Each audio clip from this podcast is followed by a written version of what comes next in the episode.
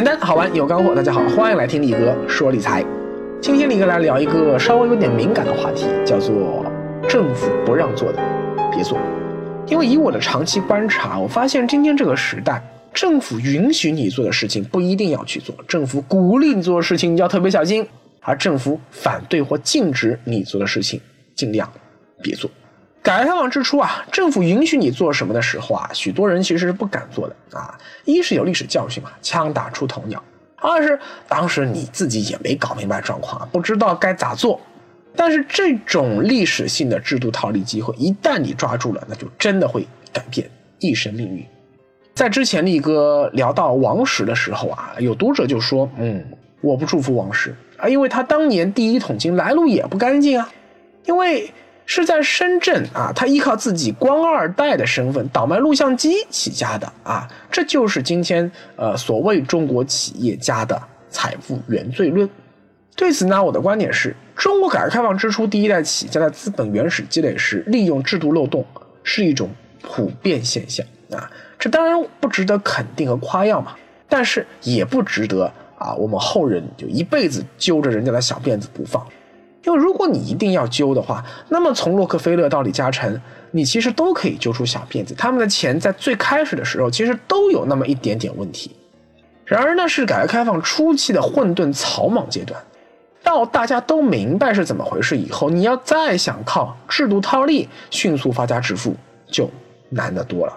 啊，真的是得靠天纵英才加上极好的运气。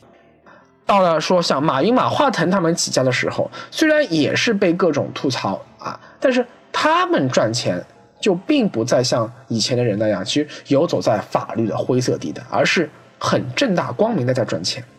而到了今天，第一波互联网红利早就已经结束了，哪怕是互联网金融这种次生红利期，到现在如果你才刚刚入场，对不起，也已经没有多少机会了，因为各个山头早就已经杀成了一片血海。所以说，政府允许你做的事情看起来是发财机会，也不一定要轻易尝试。比如说，像政府现在开通了沪港通、深港通，呃，你是不是就一定要去玩港股呢？啊，不一定。而如果是政府强烈鼓励你去做的事情，哎，就要特别小心了啊，因为人多的地方容易踩踏。政府的决策思路啊，它是从宏观上去考虑问题的。但是，因为中国政府的影响力实在是太大了，导致于鼓励信息一旦到达社会以后，就会被疯狂的放大。比如说前些年政府对于光伏产业进行了激励和补贴，结果呢，中国光伏产业产能严重供大于求，企业死伤无数。再比如说，李总理前两天啊喊出了“大众创业，万众创新”的口号，很多年轻人都在疯狂的响应号召去创业。从宏观上看，鼓励年轻人创业，一方面能够解决经济低迷时期的失业问题啊，另一方面呢，未来经济要增长，新的增长点啊，那的确是得靠创新驱动。千千万万个年轻创业者中，未来总是会诞生一个新的马云的吧？可是从微观上看呢，创业啊，永远是百分之九十九死亡，百分之一才能活下来。请问你凭什么相信你就是那个百分之一能笑到最后的呢？创业成功啊，需要天时地利人和、资金人脉才华。你光是说啊，兵工脑子里的想出了一个啊，好像很牛逼的 idea，它并不会迅速的转变为真金白银。而二零一五年，受到政府鼓励，中国明显处于创业泡沫中，各种讲故事，各种圈钱，各种什么 to B to C to to VC，太多了啊！到最后，只要能把 VC 的钱忽悠过来，就成了。所以，吃过亏的风投行业在二零一六年变得异常谨慎啊！所以，二零一六年是中国的风险投资的大寒冬。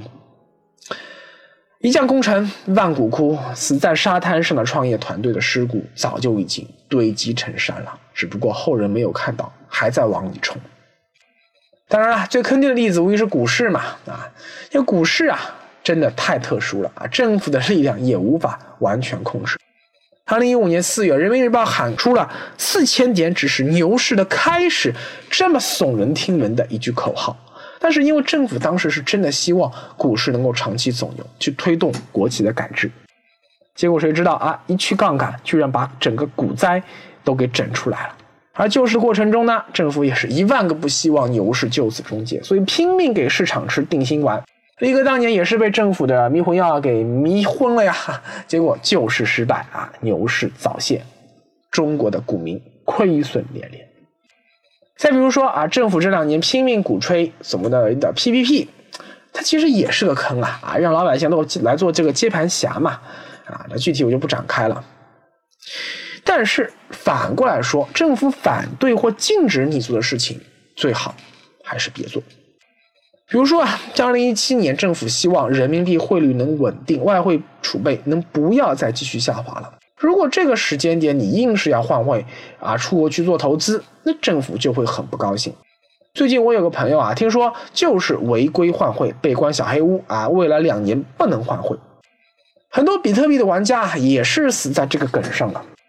二零一四年，力哥最开始做比特币的话题节目时，之所以看衰比特币，最根本的原因就是政府不会眼睁睁看着这头怪兽滋养壮大到威胁自己铸币权的地位。而在盘点二零一六暴涨百分之二百五十，你绝对想不到它是今年冠军的这篇文章里面，我再次表达了。现在的比特币的暴涨，就是一大群赌徒和一小撮理想主义者互相喂鸡汤、互相讲故事、画大饼，共同催生出来的一个投机泡沫。只要政府愿意，随时可以把这个泡沫捅破。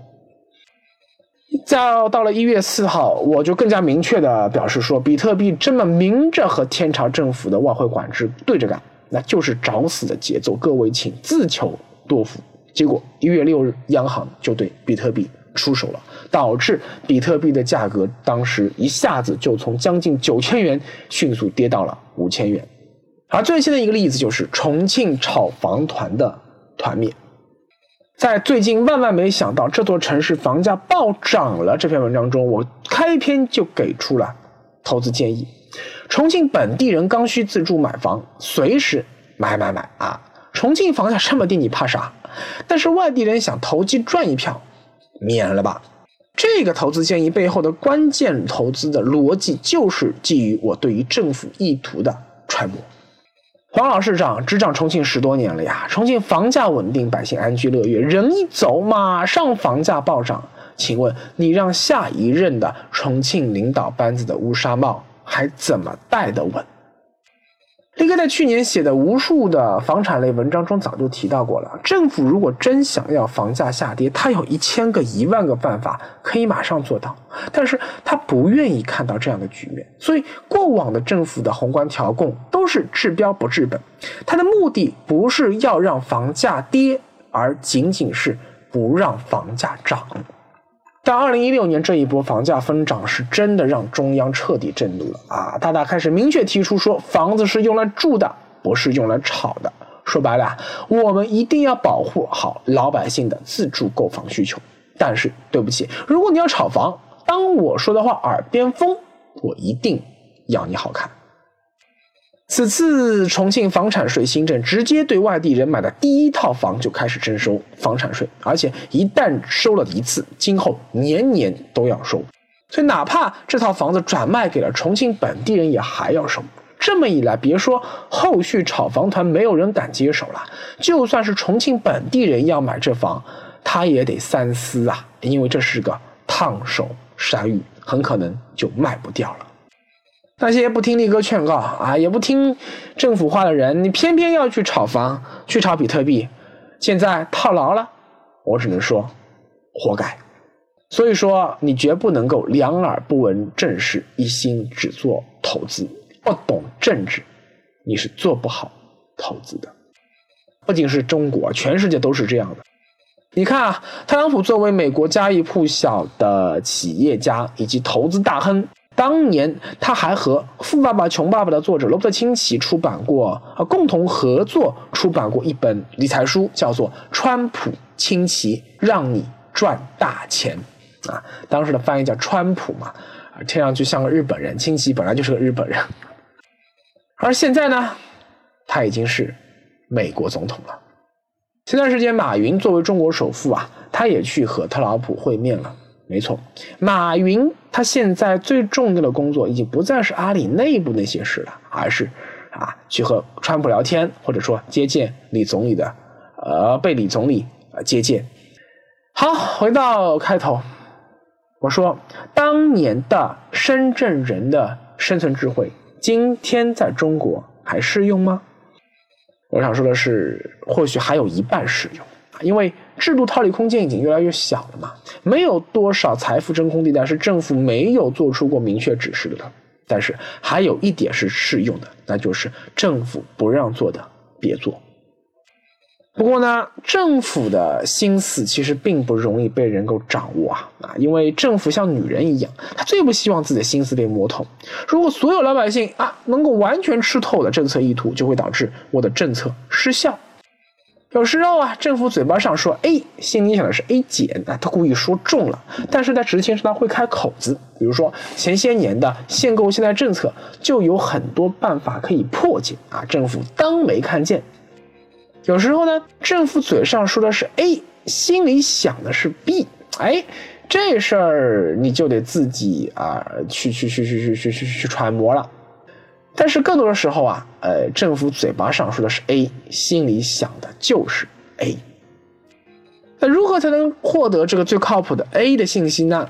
啊，看新闻联播或者人民日报其实也不一定靠谱啊，因为这些党媒啊，呃，经常也会前言不搭后语啊，自己打自己嘴巴，其中也是各路神仙啊打架啊，咱都不懂。但是每年十一月的党大会报告，每年年底中央经济工作会议报告和每年三月两会后的政府工作报告。这个肯定没错，这些政府工作报告啊，既无阅读快感，也很难读懂。但是建议大家有空还是可以看一下。所以说，时政和理财他们之间是有一些奥妙关系在的啊，不过多多少是有些敏感嘛。李哥过去很少说，不知道大家有没有兴趣听这方面的话题？如果有兴趣的话，不妨留言告诉我，以后我多说说。